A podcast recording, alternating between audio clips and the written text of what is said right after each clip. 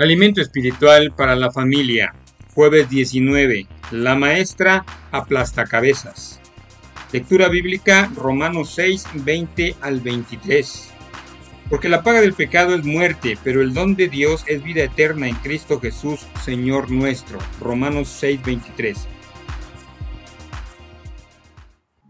¿Cómo será el próximo año?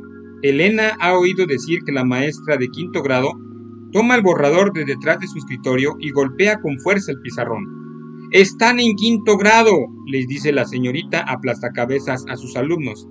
Compórtense como damas y caballeros o sufrirán las consecuencias. Esta maestra no es más o menos mala, es terriblemente mala, tan mala que si te descuidas te aplasta la cabeza.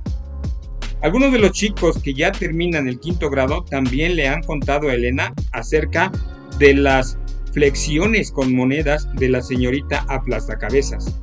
El alumno que se porta mal es puesto en penitencia por media hora de espaldas en el rincón sosteniendo una moneda en la nariz. Si mueves un músculo y la moneda se te cae, la penitencia empieza de nuevo. ¿Existe de verdad una señorita aplastacabezas? Lo dudo, pero muchos chicos creen que tarde o temprano les tocará una maestra mala como una bruja. Eso es triste. Pero sabes, lo que es más triste es cuando las personas creen que Dios es pariente cercano de la señorita aplastacabezas. Algunos de tus amigos cercanos probablemente se imaginan a Dios como un viejo malo esperando que hagan algo malo para poderlos aplastar. Creen que la meta más grande de Dios es pescarlos haciendo algo malo, engañarlos y hacerles daño. Pero ese no es el Dios que tú y yo conocemos. El mensaje más grande de la Biblia es que Dios es amor. Él nos ama tanto que nos ha dado todo lo que necesitamos para vivir toda la eternidad a su lado.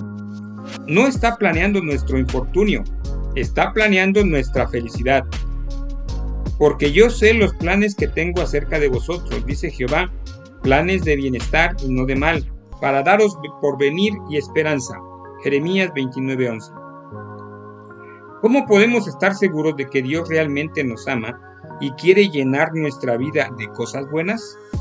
La mejor manera de estar seguros del amor de Dios es examinar cómo resolvió nuestro mayor problema, el pecado. El ser humano se rebeló contra Dios.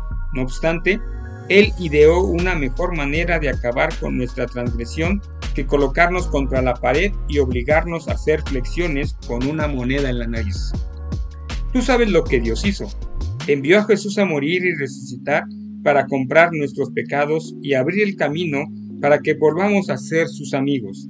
Eso no se parece para nada a la señorita aplastacabezas, ¿no es verdad?